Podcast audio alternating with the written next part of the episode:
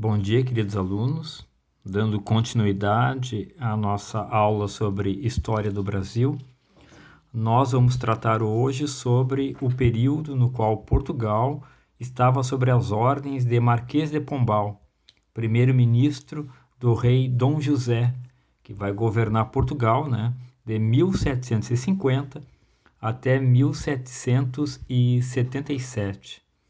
Esse é um período muito importante da história de Portugal e também da história brasileira, porque vai significar uma tentativa de modernização do Reino de Portugal dentro de um período no qual esse sistema colonial já começa a esboçar seus primeiros sinais de crise. Né?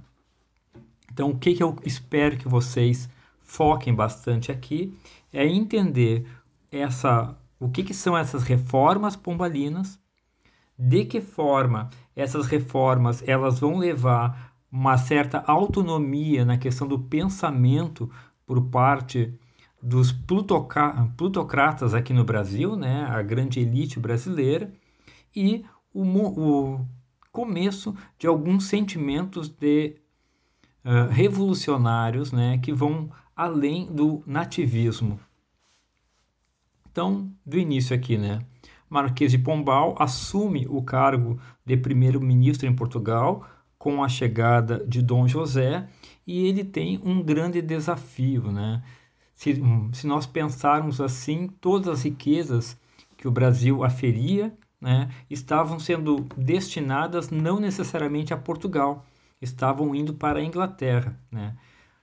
O Brasil já estava se colocando como a colônia mais rica de Portugal, né? As Índias estavam perdendo a sua importância, mas Portugal não compartilhava de um desenvolvimento econômico. Estava muito atrelado ainda, dependente da Inglaterra. A proposta de Marquês de Pombal é então realizar essa modernização do Estado português.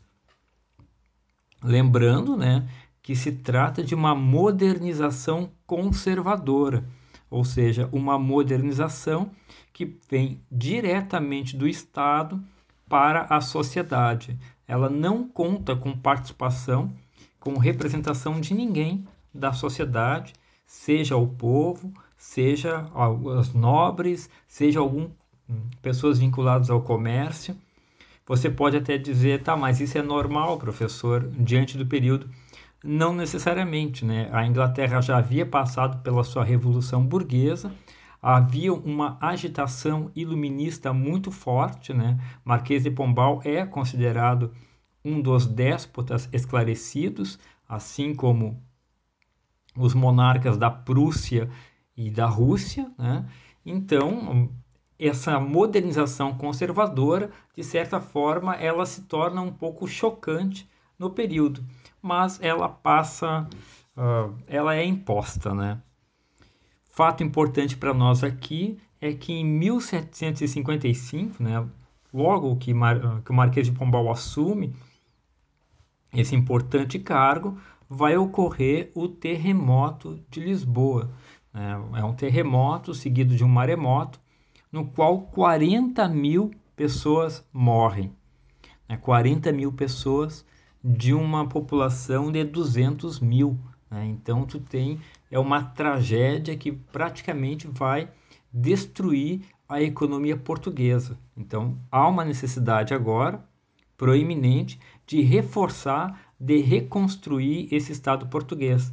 Tanto que vai ser instituído né, uma contribuição voluntária, aqui eu estou falando voluntária entre aspas, onde todas as colônias né, vão pagar para essa reconstrução da cidade de Lisboa. Então tu tem uma necessidade econômica primordial aqui e também um desejo de Portugal de se libertar cada vez mais da Inglaterra.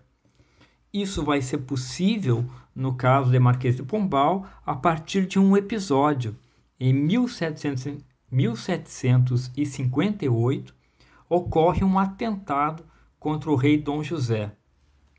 Felizmente, o rei sobrevive e, ao que tudo indica, esse atentado foi executado por membros da alta nobreza. Então, essas pessoas, né, esses elementos, eles são perseguidos, presos e executados.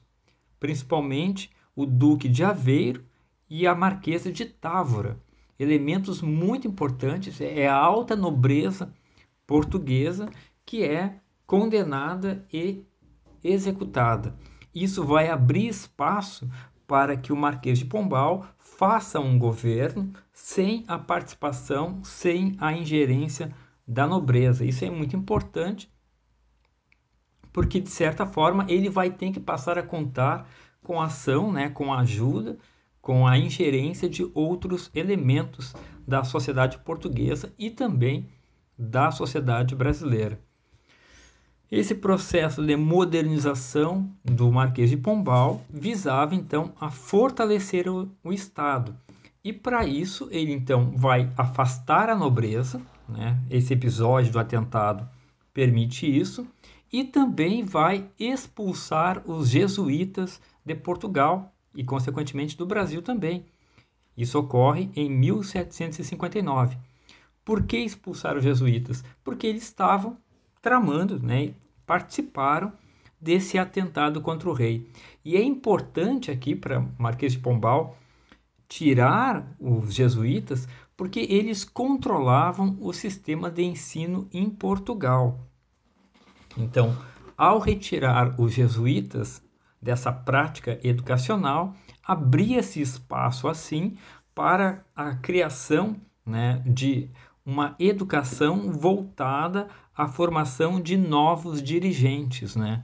Então, a, a elite portuguesa passou a estudar vin, vinculada aos interesses do Estado. Então, há uma reorganização do sistema de ensino português para formar novas lideranças, inclusive aqui no Brasil, a colônia brasileira, então, Marquês de Pombal passou a contar com o apoio né, dessa, dos plutocratas, da elite local aqui, para conseguir governar, fazer essas mudanças administrativas. Pela primeira vez, então, aqui nós temos uma, uma maior liberdade no poder local para essas elites, né? Um poder, claro, sempre ressalvando, desde que não entrasse em com, batesse de frente com o interesse da corte portuguesa. Mas, então, eu tenho uma ca capacitação da elite brasileira, primeira vez com esse papel de mando. Outra coisa importante aqui, também há uma autonomia econômica de Portugal. Essa é a tentativa do Marquês de Pombal, né, diminuir essa dependência com relação à Inglaterra, e isso vai significar uma reorganização de toda a administração das colônias, em especial também aqui uma mudança na administração no Brasil. Então vamos aqui para o caso do Brasil. O que, que vai mudar para nós? Né? São extintas aqui no Brasil as capitanias hereditárias. Né? Ah, tu vai me dizer, ah, mas professora, eu aprendi lá que as capitanias elas acabaram fracassando. Sim, a maioria fracassou, mas o importante aqui do fim dessas capitanias hereditárias é que o governo português, juridicamente, retoma o controle do território, né? Acaba o poder dos donatários, né? Então agora, efetivamente, o rei de Portugal tem o controle sobre o território brasileiro. Há uma reunificação administrativa, né? lembrando que nessa época o Brasil era dividido em dois estados, né? Existia o estado do Maranhão, né, que é a Amazônia até o Ceará, e o estado do Brasil. Isso ocorria porque era muito difícil tu fazer uma navegação, a comunicação, né, por via marítima entre o estado da Bahia e esse norte do Brasil, né? Os ventos não permitiam isso. Então o Brasil era dividido em dois estados e durante essa administração do Marquês de Pombal, isso vai desaparecer, vai haver essa reunificação. Mas antes que essa reunificação ocorresse, já em 1763, o Rio de Janeiro vai ser elevado à condição de capital do estado do Brasil. Antes era Salvador, né? Por que o Rio de Janeiro? porque isso vai levar a uma tentativa de se aproximar da economia mineira. Né? As Minas Gerais são a principal fonte de, de sustentação econômica dessa colônia, apesar que nós vamos perceber aqui que ela já está em processo de decadência. Ao fazer isso em relação a essa economia mineira, o Marquês de Pombal vai instituir então o monopólio da coroa portuguesa sobre a extração de diamantes e também fazer uma taxação né, mais de acordo com os interesses dos mineiros. Ele vai instituir então a derrama. Ah, mas tu vai dizer, tu vai dizer, ah, professor, mas a, a, derrama lá era muito ruim. Não, nessa época aqui foi um acordo com os mineiros que estavam mais preocupados com os impostos que eles pagavam sobre escravos. Então, a derrama era, tu tinha uma quantia fixa de ouro que deveria ser destinada a Portugal. De certa forma, havia então muito contrabando, né? É, houve, apesar de nós aprendermos diferente na escola, quando eu falo na minha época, houve sim um afrouxamento nessa vigilância durante o período do Marquês de Pombal. Além disso, ele vai criar duas companhias comerciais, né? a Companhia do Maranhão, em 1755, e a Companhia de Pernambuco, em 1759. Né? Isso vai garantir, então, uma melhor gestão dessas relações coloniais, comerciais existentes no Brasil. Lembrando, então, que o Marquês de Pombal ele faz parte desse despotismo esclarecido, né? apesar de não de não se banhar nas águas do racionalismo, né, de não brandar a todos os ventos de que ele era o iluminista, mas ele vai dar sim uma abertura para essas ideias, né? Quer dizer, todo esse projeto dele vai se revestir de um caráter progressista, né? Não à toa, muitas ideias iluministas elas vão chegar no Brasil nesse período aqui, né? Isso, ou seja, tu vai dar, não de certa forma, uma legitimidade. O Marquês de Pombal, então, ele vai ser nessa briga que ele tem com a nobreza, ele vai pagar muito caro com isso, né? E logo após a morte de Dom José e chega ao poder a Dona Maria, né, a nova rainha de Portugal, e ela vai acabar com o Marquês de Pombal, ele vai ser expulso, né? Ele não pode mais ficar, ele não pode mais nem passar perto do palácio. E a partir daí tu começa sim a ver uma mudança de postura de Portugal que começa a intensificar a administração em cima do Brasil, né? É importante para nós aqui, 1785, nós temos o famoso Alvará da Dona Maria, que vai proibir toda e qualquer atividade manufatureira na colônia brasileira.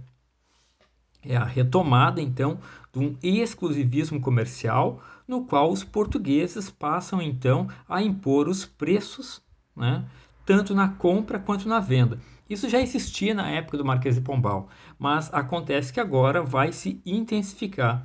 E essa intensificação ela é muito mais sentida porque nós temos um período no qual a região das Minas Gerais já começa a vivenciar o seu esgotamento. Né? Então, é importante voltar aqui, né, a questão de que havia sim uma liberdade na época do Marquês de Pombal, havia uma ideia de modernização, de reforma administrativa, e com a Dona Maria isso vai ser abandonado.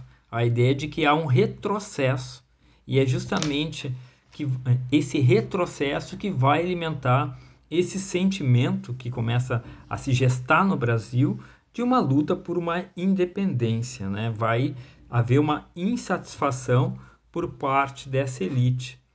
Lembrar né, que esse sentimento ele vai se contrapor ao antigo nativismo que nós tínhamos no Brasil. Né? Quando nós olhamos o Brasil colonial, existiam várias revoltas nesse país, só que elas não tinham um caráter unificador. Né? Quando nós estudamos história, né, eu me lembro da minha época da escola, Sempre nós, sempre nós tínhamos no livro um período, uma parte dedicada às rebeliões coloniais, né? e parecia que tudo estava dentro do mesmo saco, passando a ideia de que não havia já uma consciência nativista no Brasil. Não foi bem esse o caso. Nós vamos pegar aqui quatro rebeliões bastante importantes para nós. A revolta de Beckman, em 1684, no Maranhão, o conflito dos Emboabas, 1707, em São Paulo, a Guerra dos Mascates, 1710, em Pernambuco, e a revolta de Filipe dos Santos, em 1720, em Vila Rica, Minas Gerais. Esses movimentos, eles todos eles tinham cunho imediatista e regional. Eles não tinham nenhum projeto uh, de independência, um projeto de nação, de alguma coisa. Eles eram apenas reação contra políticas de governo. Né? Vamos, só vamos fazer um, um, breve resumo. Né? A revolta de Beckman era, na verdade, uma revolta ali dos maranhenses contra os padres jesuítas que proibiam a escravização dos índios. Eles solicitavam, inclusive, ao rei de Portugal a interferência. A Guerra dos Emboabas, em São Paulo, era um conflito entre os paulistas, que descobriram o ouro, contra os forasteiros. Eles não queriam dividir o ouro com os demais brasileiros. A Guerra dos Mascates, em Pernambuco, era um conflito entre dois grupos poderosos, né? Os latifundiários, que deviam muito dinheiro para os comerciantes, e a partir daí não queriam pagar suas dívidas. Quer dizer, era uma disputa classista. E por fim, Felipe dos Santos era ele representava os mineiros, né, que estavam muito indignados com a fiscalização da coroa portuguesa contra a prática de contrabando, né? Ou seja, nenhuma dessas revoltas elas objetivavam uma ideia de nação, uma ideia da independência. Então, durante esse período colonial, não havia ainda no Brasil esse sentimento de unidade. Né? Bem diferente dos dois episódios que nós vamos tratar agora, né? que é a Inconfidência Mineira, né? a Conjuração Mineira, de 1789, e a Conjuração Baiana, de 1798 no primeiro caso aqui, em Minas Gerais, que já está vivendo um processo de ruralização. Né? Minas Gerais não está mais ganhando dinheiro com ouro, está começando a ter um latifúndio muito bem fixado e há um sentimento contrário, né? uma consciência de separação de Portugal. Né? Isso é importante por causa que Minas Gerais já tinha 20% da população brasileira, né? quer dizer, era o local mais habitado do Brasil. Ali as ideias começaram a florescer. E o que, que esses mineiros propunham né, na Inconfidência era a proclamação de uma república né, separada de Portugal, assim como a criação de uma casa de moedas, a instauração de um parlamento e a abolição da escravatura. Tudo isso era pensado de acordo com um modelo né, muito inspirado no modelo da Constituição dos Estados Unidos, que havia sido promulgada em 1787. Tanto que grande parte da elite dos inconfidentes, né, do, dos grandes líderes ali, chegou a mandar cartas, né, conversava com Thomas Jefferson, autor da Constituição, um dos autores da Constituição americana. Era uma revolta de elite, mas que havia algumas divergências internas.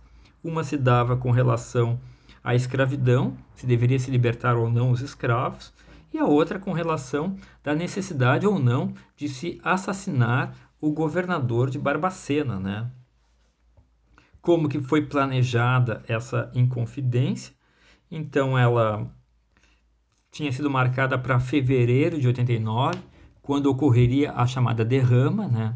A derrama era o seguinte, né? O governo de Portugal havia instituído uma quantidade mínima, né, de uma quantidade fixa de pagamento de tributo, tributo em ouro, e quando esse tributo não fosse alcançado, toda a população pagava o imposto. Então, ou seja, o imposto que era cobrado apenas dos mineradores, caso não atingisse aquela quantidade, era cobrado de toda a população.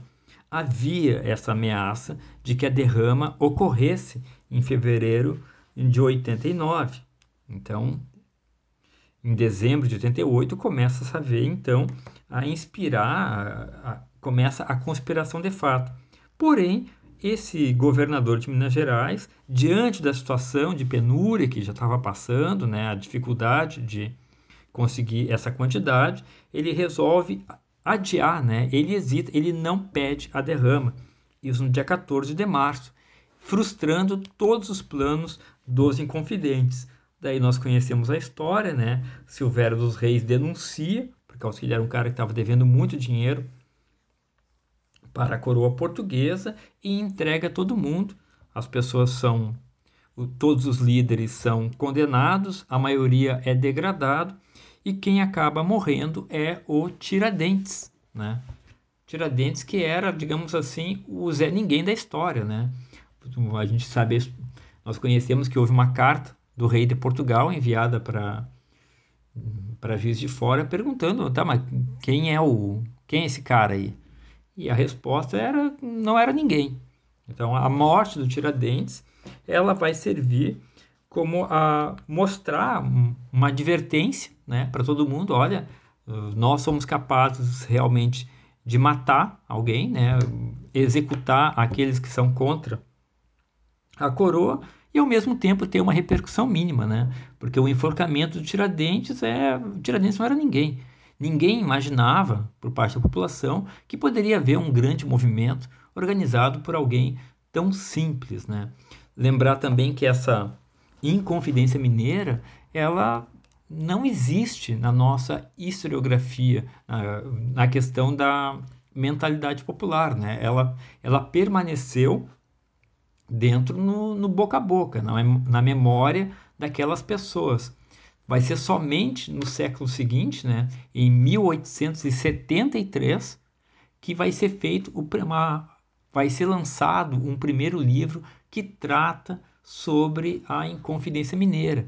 Né? Então, a Inconfidência Mineira ela vai ter um papel simbólico construído posteriormente, principalmente quando começa a se ganhar a questão do, da República no Brasil. Né? Tiradentes vai ser um grande mito que vai ser construído. Essas imagens que nós temos, né, as pinturas, ah, os desenhos sobre o Tiradentes não correspondem a uma figura real, né? Tiradentes, ele, tudo bem, teve um papel bastante nobre na hora da execução, né? Mas era mais por uma questão religiosa. Durante o tempo que ele estava preso, ele se converteu, né? E quase adotou um, um papel messiânico, né?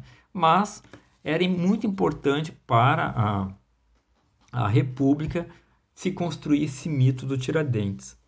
Bom, mas daí tu vai dizer, pá, professor, está falando da Confidência Mineira, que era um movimento de elite, que tentou fazer uma independência ali, mas não foi muito próspera. Tá, mas para onde que nós vamos? Nós vamos para outra, que é mais importante e também é a mais esquecida, né? recuperada recentemente dentro da, da sala de aula, né? Pode perguntar para os pais de vocês. Os pais de vocês sabem o que é Inconfidência Mineira, mas dificilmente se lembram da Conjuração Baiana, que é de 1798, e ela vai ocorrer não inspirada nos Estados Unidos, como em Minas Gerais, mas inspirada na Revolução Francesa. Ocorre que no dia 12 de agosto de 1798, em Salvador, né? Salvador amanhece com, com alguns panfletos afixados em lugares públicos. E esses panfletos, eles diziam o seguinte: Animai-vos, povo bainense, que está por chegar o tempo feliz da nossa liberdade, o tempo em que seremos todos irmãos, tempo em que seremos todos iguais. Considerando os muitos e repetidos latrocínios feitos com títulos de importante, imposturas, tributos e direitos que são cobrados por ordem da Rainha de Lisboa, e no que respeita à inutilidade da escravidão do mesmo povo tão sagrado e digno de ser livre, com respeito à liberdade e qualidade ordena, manda e quer que para o futuro seja feita nessa cidade e seu termo a sua revolução para que seja exterminado para sempre o péssimo julgo reinável na Europa. Então, nós temos agora aqui um movimento que conclama a uma revolução, baseado na ideia de liberdade. Rapidamente, a, coroa portuguesa ela vai tentar identificar o autor desse manifesto. Vai ser um tal de Luiz Gonzaga das Virgens. Ele vai ser preso e executado. Né? Outros membros dessa conspiração, principalmente da elite, vinculados a, uma, a um grupo chamado de Cavaleiros da Luz, também vai ser desmantelado, no qual o grande nome que surge aqui, e é importante para nós no futuro, um cara chamado Cipriano Barata, que é um, vai se tornar depois um jornalista e um dos maiores críticos. Essa conjuração baiana, então, ela falava em liber... independência, ela falava em fim da escravidão, ela falava numa revolta social. Obviamente, tal qual a Revolução Mineira, ela foi rapidamente controlada pelo governo português. Fica a lição para nós aqui é de por que, que essa conjuração baiana, que tinha um apelo popular, ela não desapareceu da nossa historiografia e nós verenciamos a Inconfidência Mineira, uma revolta de elite destinada a acabar, né, a acabar com as dívidas que esses caras tinham com relação à coroa portuguesa. Mas, de qualquer forma, o que, que nós temos aqui da época de Marquês de Pombal, que começa a dar uma, uma gerência para parte da elite brasileira desse mando administrativo, com o retrocesso do período da Dona Maria, a percepção por parte dos brasileiros de que se, olha, se tudo vem da Inglaterra, eu não preciso mais de Portugal, que está agindo como o intermediário, e essa transformação no Brasil de um nativismo bastante simples da época colonial para algo mais bem elaborado, sustentado então aqui não na independência dos Estados Unidos, mas na Revolução Francesa. É isso, qualquer dúvida é só conversar. Obrigado, se divirtam.